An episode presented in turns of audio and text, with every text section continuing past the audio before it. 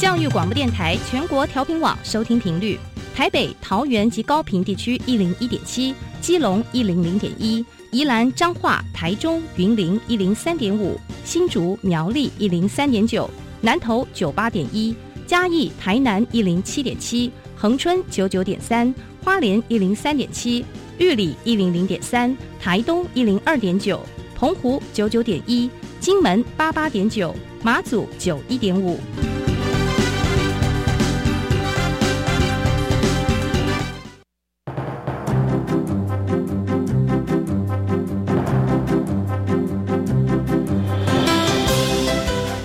湾的教育要怎么做才能使孩子面对未来的社会呢？当我们期待孩子改变的同时，也期待教师的教学方法跟着改变，家长的观念也一起改变，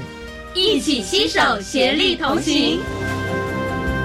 谢若楠老师带您探索自发互动共好的十二年国教新课程，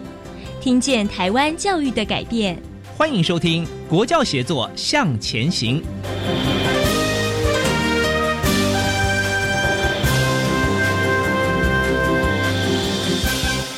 欢迎听众朋友在周三的晚上一起收听《国教协作向前行》。我们的节目设计安排有四大主轴，来帮助听众朋友更加认识我们在一零八新课纲上路之后呢，老师们是如何应应新课纲的准备工作。那当然，偏乡学校的实际作为也是我们关心的议题。还有呢。大学和技专院校的招生专业化的努力，我们也是在节目中常常制作专题来为听众朋友报道。那当然，今天我们是从家长的角度来关心新课纲实施之后呢，我们的改变是什么？这样的议题也是我们家长们特别关心的。那今天我们就来讨论新课纲实施之后，国中教育会考的改变有哪些？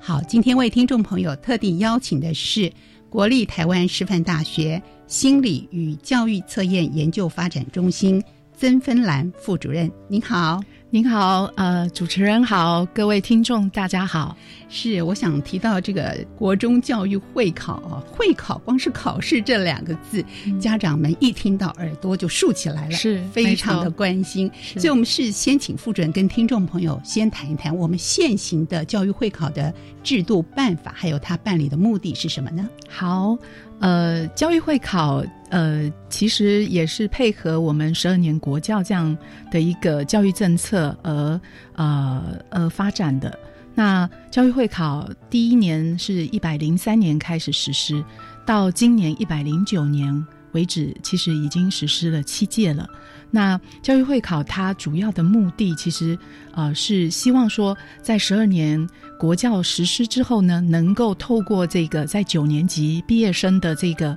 呃总结性的评量，我们可以去了解我们整个国中的学习品质的呃状况。那这一份呃考试结果呢，其实可无无论是提供学生做参考啊，就是选。下一个阶段的啊，整个啊学校的参考之外呢，另外我想最重要的还是回馈这些呃这些资料的讯息，让我们国中端的各科的老师了解说，呃。是不是在未来的课程上面需要做一些什么样的调整？这个很重要。对对对。然后另外呃还有针对高中职嗯的部分，因为这些高一的新生他们的程度如何，他们在哪一些方面可能需要在呃高一课程之前还要补救，还要在啊协助他们啊。呃，去增加的部分，我想这些都是国中教育会考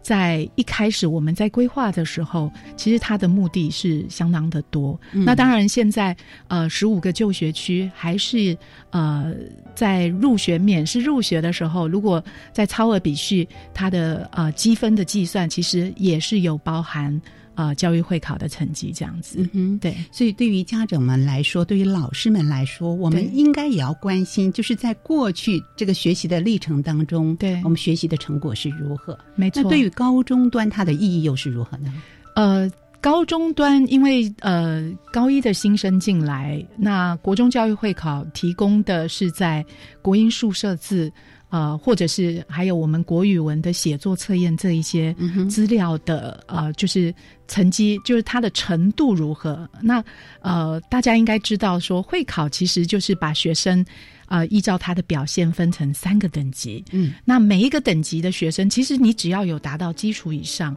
在进行下一阶段的呃，就是学习的时候，基本上应该呃问题不大。可是。待加强的学生，在各科待加强的这些学生，我们就应该在适时的时候，在高一哈，无论是升高一的这个暑假，或者是在未来在高一课程，呃，可能在课后课余的时候，怎么样提供这些学生，呃，补救这些基本的这些，呃，很重要核心的这些知识，让他们在。呃，高中阶段的学习能够更顺利，所以减少这种学习的落差，没错，给让我们的能力能够呃及时的提升上来。是，那老师您刚才特别提到了三个等级，我们是不是要让听众朋友还是了解一下？是，是。因为呃，国中教育会考，呃，正如我刚刚跟各位说明的，它其实不是一个。就是本身不是一个入学考试，所以呢，我们并不呃主张把学生分得非常的细。那呃，过去机测的时候，我们用两尺分数，其实你只要多答对一题，你的分数就会多增加几分。那现在因为它是一个学历监控的一个机制，所以我们是用标准参照的方式在呃呈现学生的一个呃成绩。那最好的当然就是金手等级。那另外，当然我们会希望每一个大部分学生都可以达到基础等级以上。那如果没有达到我们课纲要求的，呃，基础等级的话，那就是待加强。所以，呃，从一百零三年开始，每一年在考完之后呢，我们会邀集一些现场的呃教师，还有大学教授、课纲的这些委员来协助我们做标准设定，然后能够把每一届的学生分成这三个等级。其实无疑也是希望说，让我们这样的一个成绩回馈能够了解说，哎，我们未来课纲 哈设定的这个标准是不是有需要呃。怎么样调整？对对对，啊，比如说我们这一次新课纲的部分，我们其实也是有针对新课纲在各领域的呃学习重点，我们呃在呃这个等级标准上面，其实。呃，有一些科目也是有一些微调的，对，是，对，我们做这样的一个规定啦、办法啦，其实无非是希望我们能够了解学生们在这过往的学习的过程里面的品质，所以他一定有他办理的目的，对对对，这样的目的是什么呢？呃，办理会考的目的吗？是，呃，办理会考，呃，我想很重要的就是因为呃，大部分其实我们在民国一百年以前。呃，当时呃，教育部就公布要实施十二年国教嘛。那呃，十二年国教有一个很重要的政策，就是希望在国中入高中的时候是免试入学。那其实当时有很多的呃教育专家都也蛮担心，说，哎，学生觉得免试入学之后就，哎，我不用考试了，都不用念书了，所以。呃，当时我们为什么希望说能够有一个这样的一个管控学历监控的一个呃考试，就是希望说能够透过呃，其实对很多学生来说，其实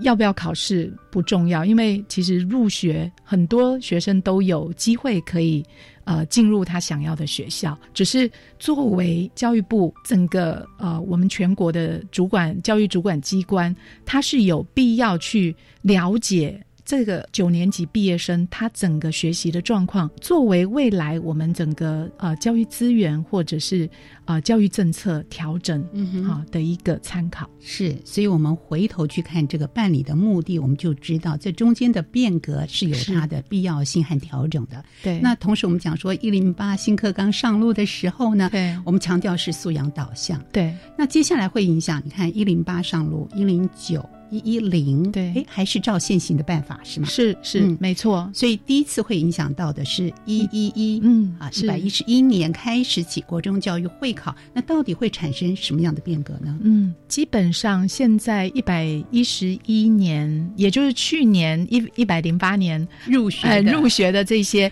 现在已经进入国二了是哈。那他会在一百一十一年参加国中教育会考。那呃，国中教育会考基本上呃所有各科的命题其实都是依据课纲，所以呢呃我们会依据呃十二年。呃，课纲来做命题的参考啊。那呃，这个呃，在命题的过程当中，其实我想，如果呃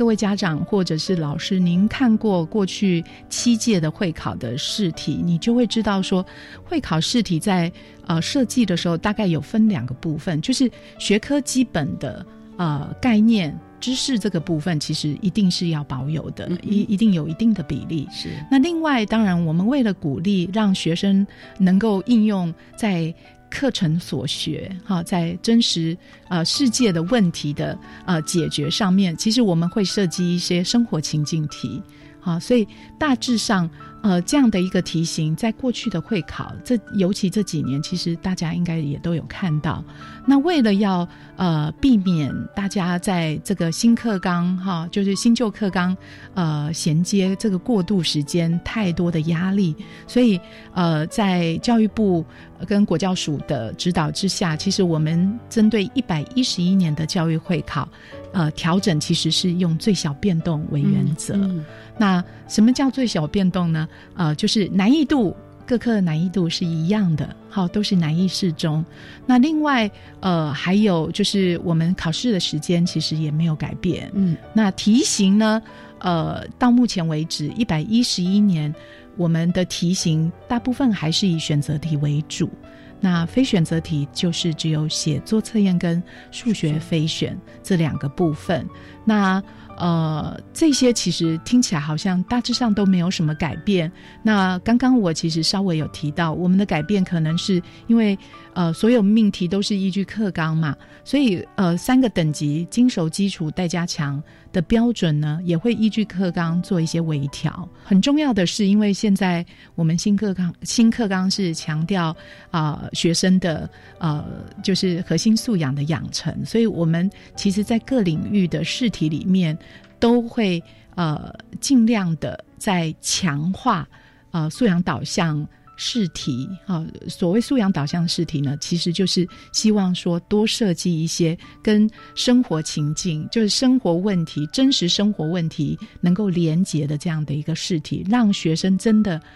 啊、能够理解到说，哎，我学这个学科，其实我在未来的无论是学习或者是呃工作当中，其实你都会遇到。嗯啊，类似这样的一个设计，是我们在一百一十一年会考呃的一个主要的一个规划方向，这样子是这样一个主要的规划方向，一定有它的用意所在。没错，所以它也展现出一些我们哎可能过去不太理解的一些特色，所以我们把这些特色整合一下啊，让听众朋友更加清楚我们为什么要做这样的一个设计安排呢？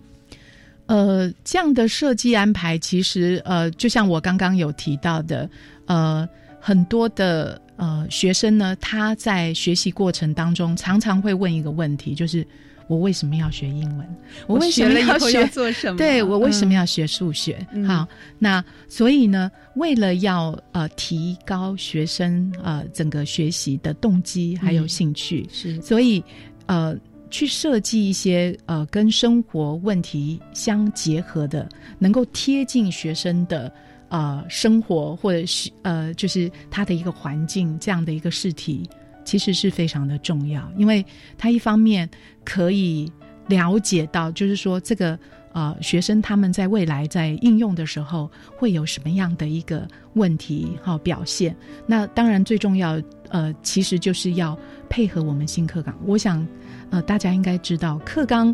呃，新课纲就是希望说能够培养，呃，我们的学生在未面对未来的生活的挑战的时候，他有具备一定的知识能力跟态度嘛。那态度的部分其实也很重要，因为如果他知道说我学这些知识是有用的，嗯那他在学习的动机上面其实就会更强化，是那学习效果应该就会更好。是要具备有知识能力跟态度。是，所以我们应该有什么样的能力？比方说，新的课纲这样的一个教育会考的试题里面，可能会希望评量出学生的图表判读的能力。嗯，这也是我们在呃这个新课纲的考试的范围和特色上特别展现出来的吗？是是嗯是，呃，刚刚主持人提到的，呃，图表判读哦，这个其实我们把它认为说它是一个跨领域的能力，嗯，因为呃，在现在如果各位去看我们的国文科，哈、以前国文科几乎都没有图，也没有表格。从一百零六年第一次开始，开始嗯你就会可以看到，在国文科的试题里面也有统计的图表。嗯哼，那这个趋势其实不是只有在教育会考，其实在整个国国际评比的发展趋势，你也可以常常看到这种呃图表转译、图表解读的这样的一个能力。那呃，让学生能够呃，无论是在哪一个呃情境底下，其实他们能够。呃，应用他这些跨领域的图表解读的能力，或者是我们说批判思考的能力，嗯其实它也是一个跨领域的能力。嗯在呃，在回答任何呃，就是可能比较高层次呃的这些试题的时候，其实基本上学生基大概都需要去做一些呃，就是呃判断。嗯，那这些呃这些判断呢，其实也是我们在呃每一个领域的学习过程当中，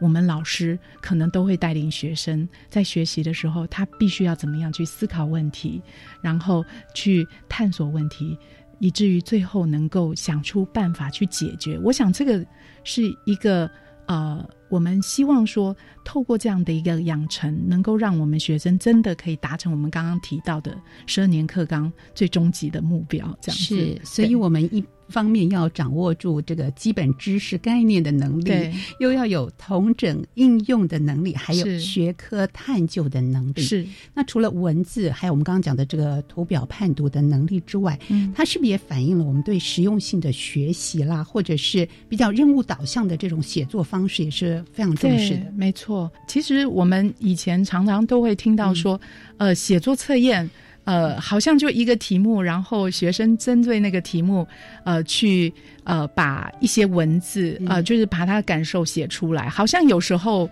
不见得是他自己的，呃，就是呃亲身经历，或者是他真正的感受。嗯所以，呃，现在目前我们在设计一些写作试题的时候，其实会加入一些，呃，实际上他可能在学校里面，或者是他在呃他的一个生活环境里面就会用到的，比如说，呃，在学校里面，我们常常都说，呃，考试哈、是不是要呃，就是荣誉考试制度啊，哈，类似这样子，或者是要不要穿制服啊，什么时候穿制服等等这一些呃规范，那每一个人都会有自己的一些想法，那他可能也都有优缺点，那所以我们透过呃要求学生去写呃类似这样的一个呃呃就是请愿信啊，或者是写一封信给校长。呃，把他自己的一些想法，然后他一些论点写出来，其实能够符合让学生知道，说我写作，呃，写作能力的养成，其实不是只是呃为了要写一篇作文，其实它是有目的性的，它是有在实际上它是有实用性的。嗯哼，对，所以借有这样的一个方式，让同学们可以用实际的情境或者他周边的一个生活的境况啊来连接。没错，我们讲说十二年国教课纲非常强调这种跨领域的学习，我们刚刚有讲到很多的嗯连接的部分。那教育会考会不会说，哎，产生一个误解，就说嗯一个考科的评量，它可能会是多个领域的知识和概念都会在其中，希望评量出来。是可能很多人会有这样的一个想法，嗯您觉得呢？呃，跨领域这个概念，呃，其实我想，我们刚刚有提到很多的能力，呃，比如说我们刚刚说图表解读啊，嗯哈，嗯呃的这个能力呢，它是一个跨领域的能力。可是，呃，我们不会在呃，就是国文科里面哈掺杂一些其他领域的知识概念，影响学生作答，嗯，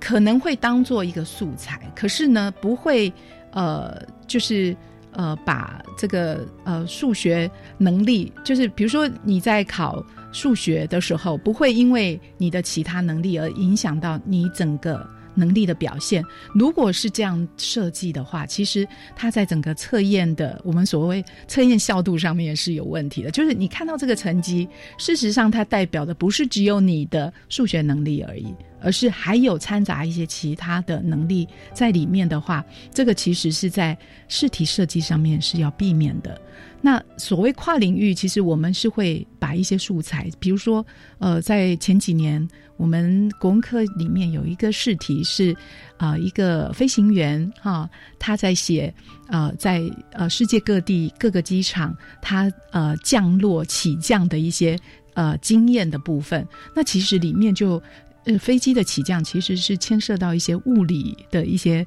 概念呐。那怎么样能够让学生在作答这个国文试题的时候，其实我评量的题目不会因为他不了解这个物理的概念而影响他的呃阅读理解能力。这个是我们在设计题目的时候必须要去掌握的。就是说，我们希望让他有一些科普的概念进来。就是那些素材，让他知道说，其实多阅读是对他自己是非常好的。可是我们一方面也要确保说，这个题目呢，它真的是呈现学生的国语文阅读理解能力，而不是呃其他的呃领域的学科领域的。对对对，掺杂在其中，这个是非常重要的。是，所以老师们在出题的时候都有设想得到，对对，这个要预做准备。呃，有时候。我们还是会收集呃学生实际作答的资讯去做分析，去确保这一点。嗯哼，对，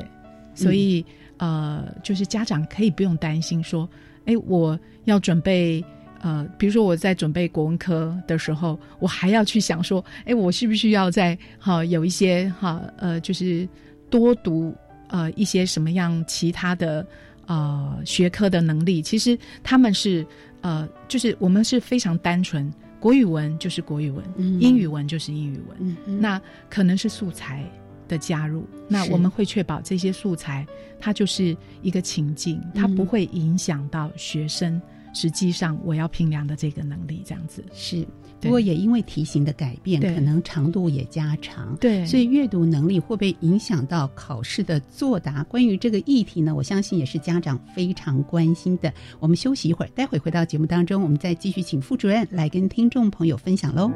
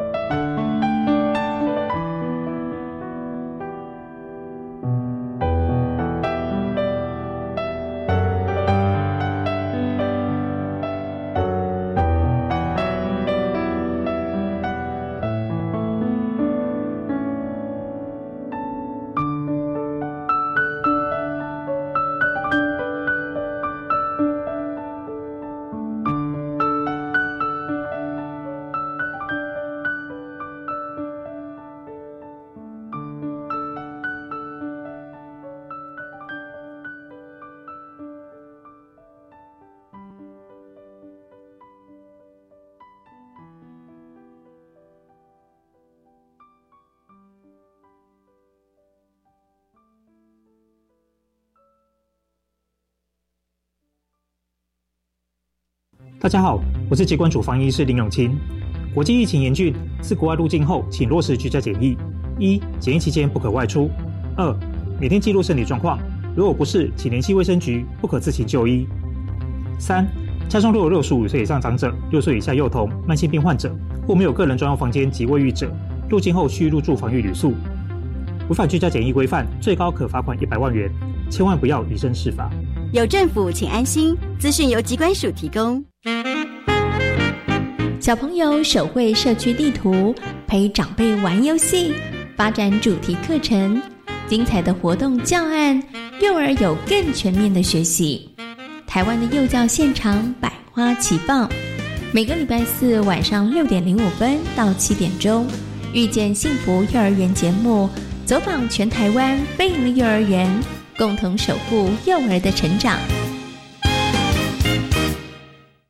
加拜加拜，加拜加拜，听我播了。好朋友大家好，大家好，这些都是我们的母语，我们应该都可以选择我们想要使用的语言。一百一十年本土语言杰出贡献奖，九月一号到十月三十一号征件，今年还有增加终身奉献奖。欢迎各机关、幼儿园、学校、法人团体等推荐推展本土语言具杰出贡献的团体或个人。以上广告，教育部提供。大家好，我们是台湾弦乐团，我们都在教育广播电台。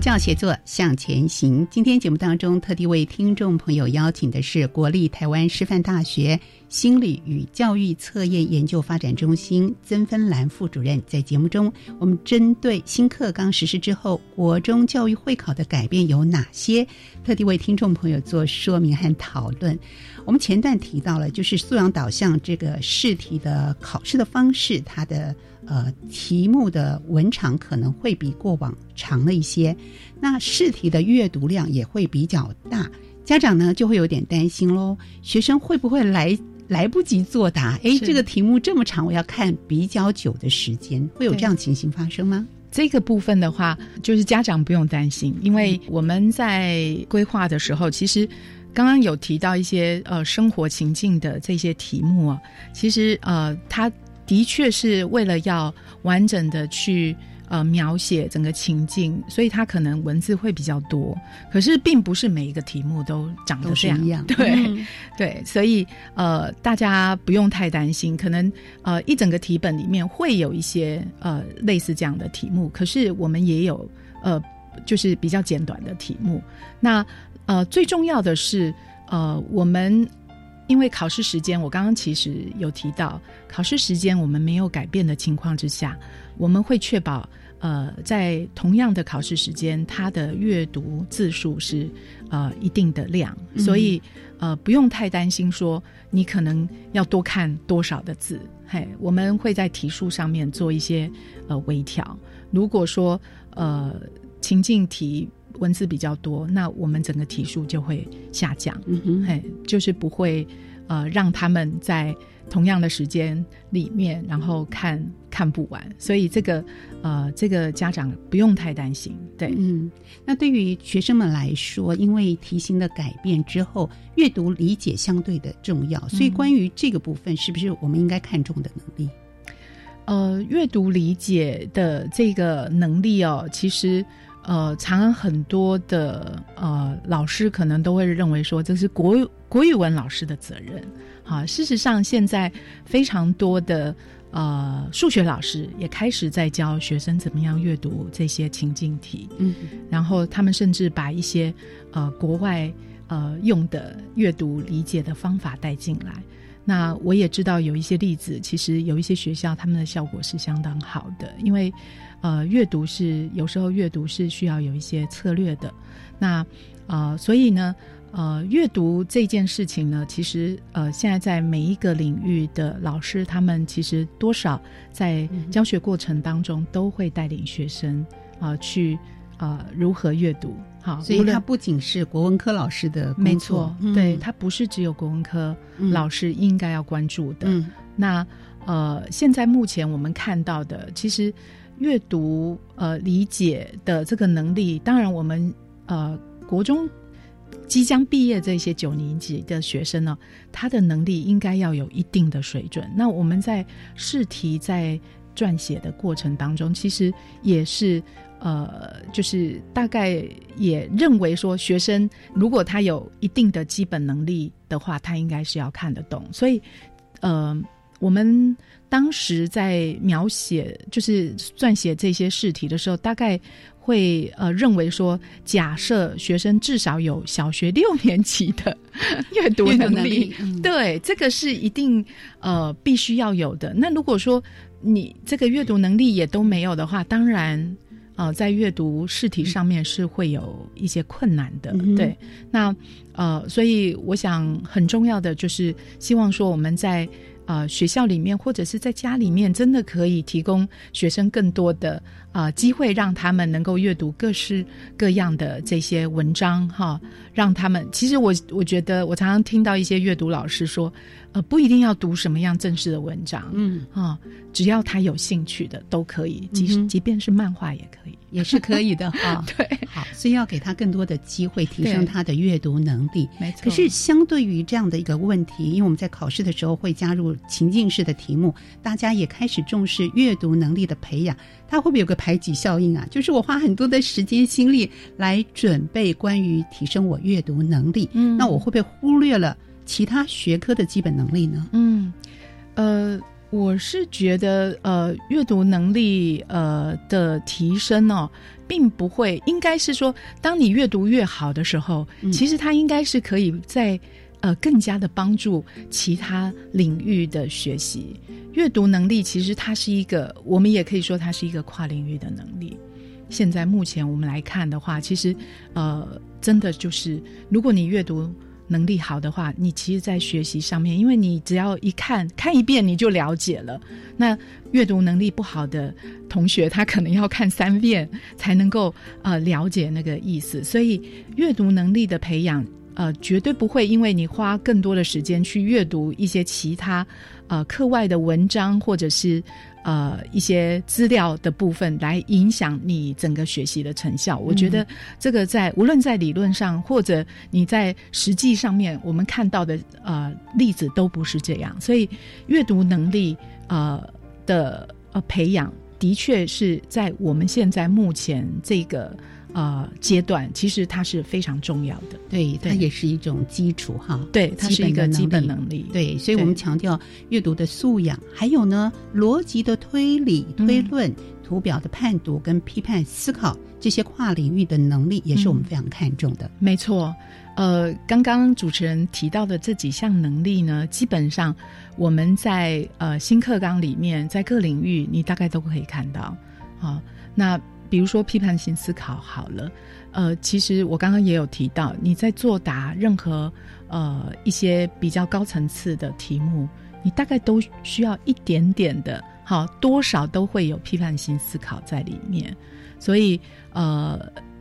在我们在做平时在学习或者是在写题目的时候，我想。呃，学生应该要养成一个习惯，就是真的要去理解，哎，这个题目到底是要考我什么？嗯，那这个这个概念我在哪一个呃哪一个地方我学过，可以做这样的一个反思。其实他能够融会贯通，能够把他所有的学习的一些内容做一些整合。这这样子在帮助学习哈学生的学习成效，其实是。是非常有帮助，而不是好像每一个学习内容都是断裂，然后都连接不在一起。对，嗯，嗯所以呃，基本上我觉得很多的这些跨领域的这些能力呢，呃，在我们十二年呃课纲里面强调的这些能力呢，其实在国中阶段，其实在各领域都是非常重要的。是那对，嗯在无论呃，在未来。呃，学生在作答我们会考试题的时候，其实也都是非常重要。对，虽然我们讲了很多，就是关于呃新课纲之后教育会考的改变，哦，包含它内容有哪些。那我们也强调好多次哦，它的难易度是适中的，对，难易适中。对，可是对某些家长来说，他内心还是有些焦虑跟担心，会想说，我是不是要送孩子去补习呀，才能把我们的素养好好的 给补足呢？是是，呃，刚刚呃主持人提到这个补习的问题，呃，其实我们也知道说，每一个学生他补习，可能他的。呃，他去补习，他参加课外的这个补习活动，他的理由可能不太一样。有一些可能是妈妈要他去的，有一些是因为同学去了，所以我跟着去。那有一些的确是可能，呃，认为说，哎，我在学校好像没有听懂，然后又不好意思去问老师，所以他去了补习班。那基本上，我们刚刚提到很多呃新课纲，或者是我们未来会考试题的设计，其实它不是。呃，真的只是知识，好记忆的部分，有很多其实是应用。那这些应用的能力呢？其实你在补习班是不是真的可以学到？你可能必须要去思考这个问题。好，因为补习班这么大的一个班级，那你怎么样能够呃，如果说同样的概念你在学校没听懂，这里再讲一遍，你真的可以的，就真的可以听懂了嘛？而且不是只有听懂，你要知道说怎么样去。呃，呃，就是应用这个才是最重要，所以我们是认为说，呃，补习，呃，在这种呃素养导向的试题，我们要评量这个能力，其实并不是参加补习就可以有帮助的，应该是你在平时在学校的啊一整天的学习当中呢，你要养成好的学习的习惯，就是怎么样能够用最短的时间，然后。达到最好的效果，我想这个也是我们呃现场的家长或者是各科的老师可以试着哈去在这个方面去加强的。对，我们也好好的思考这个部分。是好，那呃目前来说，十二年国教的课纲已经开始实施，可是有部分的老师或者是家长会反映，就是。哎，有些教科书它的编写跟过去其实差异看起来不是很大，是甚至有部分的内容呢会是课纲高中学习阶段的范围。嗯，哎，那这些内容未来是不是会纳入到国中教育会考的评量范围呢？在前面我有跟各位有提到一个观念呢，就是每一个各科会考的这些题目呢，其实都是依据课纲来设计的。那所以呢，呃，不用担心说我们会有超纲的问题，因为只要课纲里面它有很明确提到说，呃，这个能力是在高中，那我们就会避免。那呃，现在目前的教科书呃，其实还没有出完，到二年级而已，正在进行，对，还在进行中。那我们为什么要做版本检核？其实最主要的一个目的是要确保说，因为各校所选的版本不一样，那我们要确保说，虽然这些试题都是符合课纲，可是我们要确保说，每一个题目所评量的概念是在各个版本教科书都有教过的，所以我们必须做版本检核。那呃，所以如果一开始我在设计的时候就已经是符合课纲，就不会有呃大家担心的说是超纲的问题。未来学生一百一十一年之后，我们的学生达到基础门槛以上的人更多的话，那我们是不是可以归功于说，哎，这个新课纲它的确有一些些成效？是对。所以当身为家长的我们看到了会考的一个评量的结果的时候，如果我们眼睛定睛是在。基础，我们就希望它能够往前再精熟。对我们希望看到，哎，孩子精熟的时候，你是不是好上还要加好？可是如果我们看到待加强的时候，嗯，我们的心态是应该怎么样来帮助帮助这些学生？对，没错。嗯，呃，刚刚您提到的就是待加强，其实最在过去的七年里面，其实新特中心每一年在考完试之后都会分析。呃，待加强学生他们在每一个试题的作答反应，提供给学校参考。其实，呃，透过这几年，我们跟呃现场的啊这些各科的老师的一些交流，我也发现说他们。发现这些资料真的对于他的教学评估，他到底要不要调整他的教学方法是非常有帮助的。他们透过这些分析，也了解到这些待加强学生在某一些概念可能是迷失概念，甚至呢有一些老师他们发现说，哎，我可能有一些观念呢，哎，是不是没有讲得很清楚？好，那他在来年的教学里面，他就可以针对那个部分再做一些强化，怎么样把它讲清楚？那这些其实真的是我们可以看到，说在过去的七年里面，其实呃全国性在代加强的百分比上面，其实真的有。逐年降低，对对对，那个降低的整个趋势呢是非常明显的。我们最近其实也提供了一百零九年会考的资料分析给国教署，从这一个资料，我们就真的可以看到说，其实呃，全国二十二个县市哈都做出了非常多的努力。嗯，也许呃。就是不是每一年都会进步，可是你会发现它的趋势是很明显的，就是待加强是逐年减少。对，那刚刚我们提到金手等级的部分，其实也是有上升的趋势，这样子。对，所以当我们看到会考成绩的时候，对啊，不用太焦虑或执着于说，哎，为什么我的孩子是落在这个区块？对，反而我们要去看的是，我们怎么样来帮助我们的孩子在下一个阶段，对，能够让他的学习，对他的落差能够缩小范围。是没错。所以在这部分，我们怎么样来帮助老师在教育现场做一些调整？我们怎么样帮助？我们自己的孩子，我们怎么样来看待这个教育会考的评量结果？是，呃。刚刚主持人有提到啊，就是下一个阶段，也就是高中阶段。嗯，那每一年除了我们会分析资料提供给国中端之外，其实高中端啊也是一样，他们也会得到他们高一新生在各科的能力的表现的部分。那呃，到目前为止，我们有发现说有一些。学校呢，他们会利用这些资讯，在就是升高一的这个暑假，可能有一些活动课程来协助他们在国音数这三个科目啊，有一些不足的地方再去加强。因为大家也知道，国音数这三个基础的学科啊，其实它会影响到后后续的学习，所以呃，这一些呃。学习辅助后，我们说补救教学的这些活动，其实呃，透过教育会考的这个资料，可以提供学校更多的参考。那过去呢，我们可能呃提供给高中端的资料是比较晚一点点，因为我们要等到呃高一新生的名单就定位。那我们今年也提前呃有。呃，提供这些高中职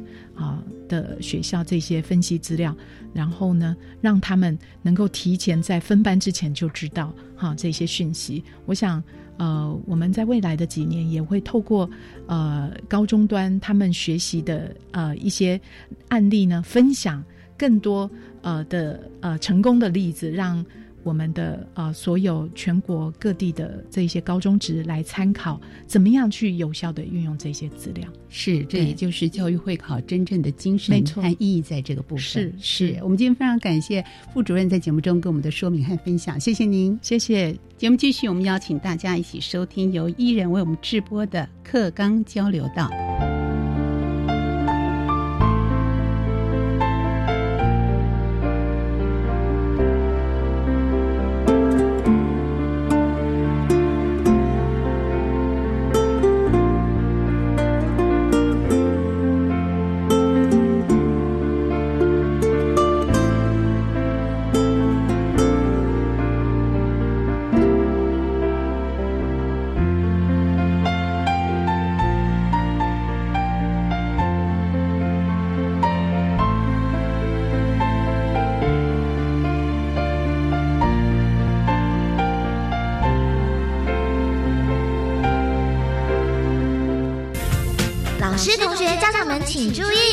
关于十二年国教新课纲的疑难问题与解答，都在课纲交流道。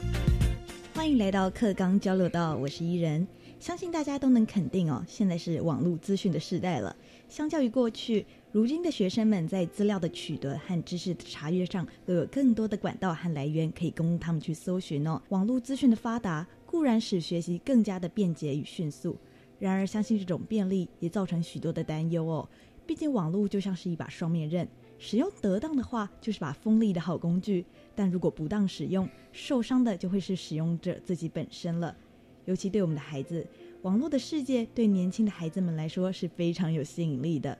我们知道新课纲强调自主学习，那也就意味着我们鼓励孩子能自己找到方法去吸收新知。而一世代的学生们，诶，我们可以预期他们的自主学习管道和工具势必离不开电脑、手机以及网络。我想，一定有许多的家长朋友们不免有些担忧哦。如此一来，会不会让孩子产生网络成瘾的相关问题呢？很高兴今天为各位邀请到台北市日新国小的徐台斌老师来为大家解惑。徐老师您好，哎，各位听众朋友大家好。是徐老师，如同刚刚提到的，我想家长朋友们应该都会蛮关心这一块的。新课纲强调自主学习，培养学生利用网络探知学习哦。哎，但这会不会造成网络成瘾的问题呢？有没有什么方法可以避免？确实，这个网络呢是很有效提升。自主学习的一个媒介啊，但是生活中有太多的事件，其实是一个一体两面的啊，越方便也却越容易泛滥啊。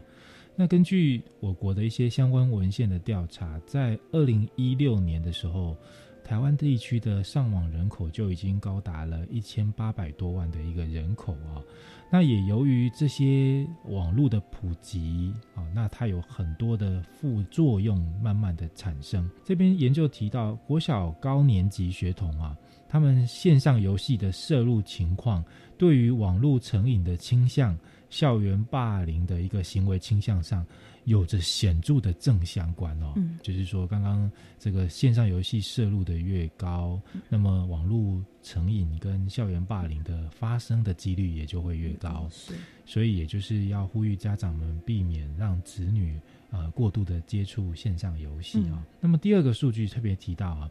啊，假设如果有玩了这些线上游戏，那这些线上游戏的类型呢？也对于这个网络成瘾跟校园霸凌的一些倾向有很显著的影响。嗯，所以我们常常知道，这个线上有非常多种类的游戏，例如有益智型的游戏，啊，有动脑型的，那也有这种消遣型的一些游戏。所以这个家长也应该要多多关注。子女们他们所玩的这些线上游戏的类型，不是不能玩，但是我们正向的陪伴跟导引是很重要的。我们先让大家理解一件事情：网络的使用跟成瘾啊，并不是零跟一的差异，它是线性的。我们不会。有一个截断点说明说，哎，这个叫网络成瘾，哎，这个不叫网络成瘾，所以我们也会很难去定义各位是否有网络成瘾。例如，现在我们成年人也会使用这个手机嘛，嗯那您可能自己也会很难去定义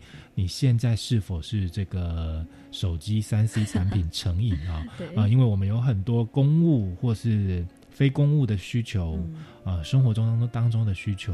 都需要仰赖这些三 C 产品能够来解决或达到更便利的一个解决。但但是对学生来说，他们一样跟我们有这样的需求，所以我们很难去用零跟一，就是要与不要，是与不是来定义现在这个刚刚提到的网络成瘾。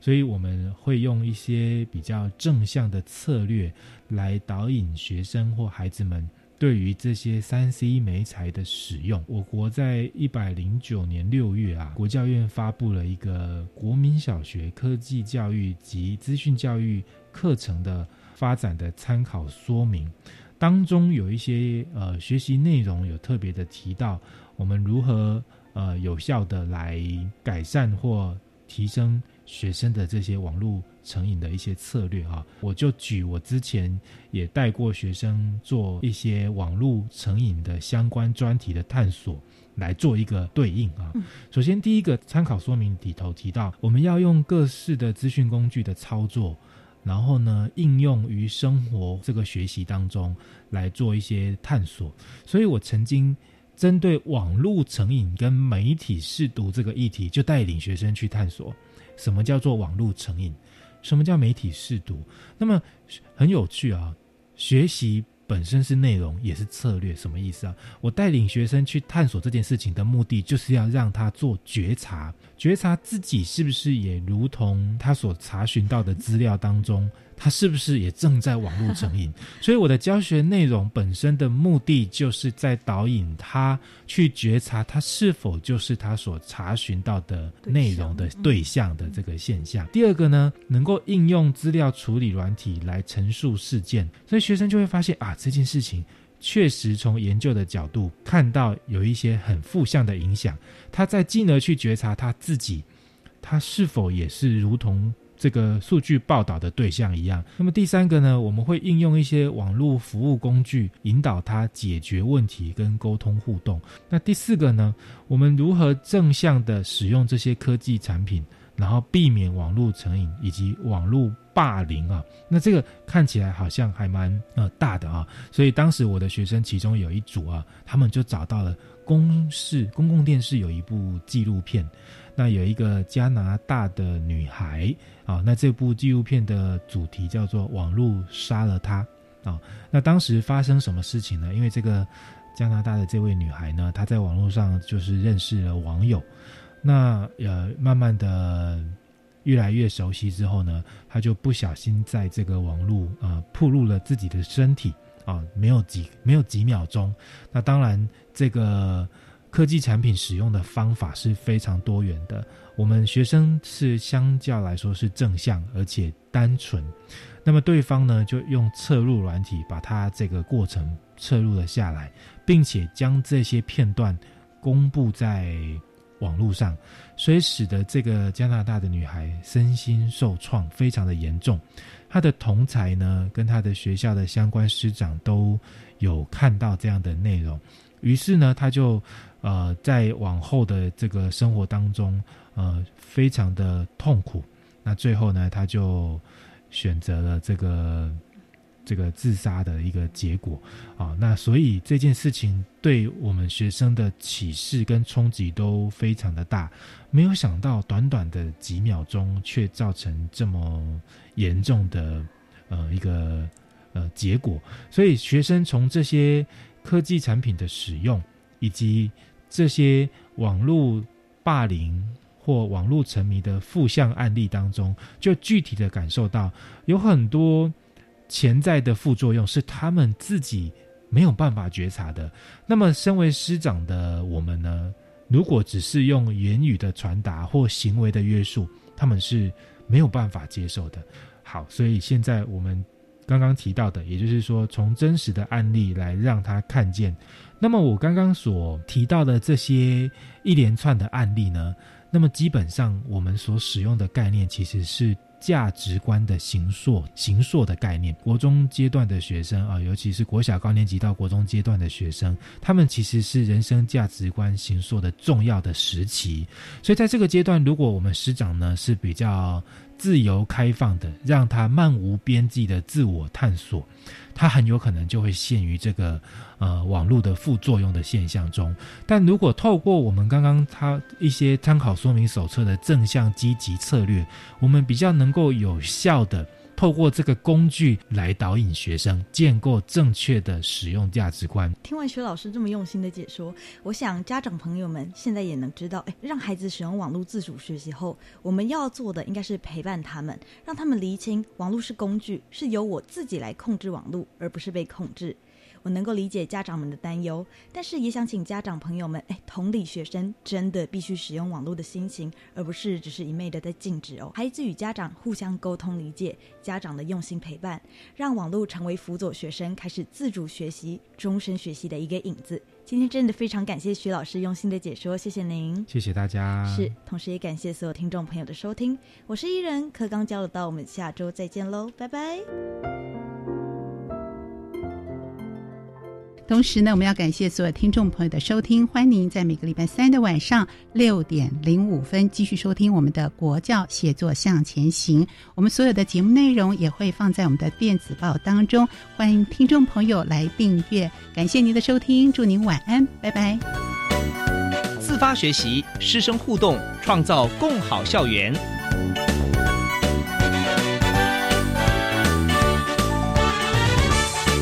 佛教协作向前行节目由教育部提供。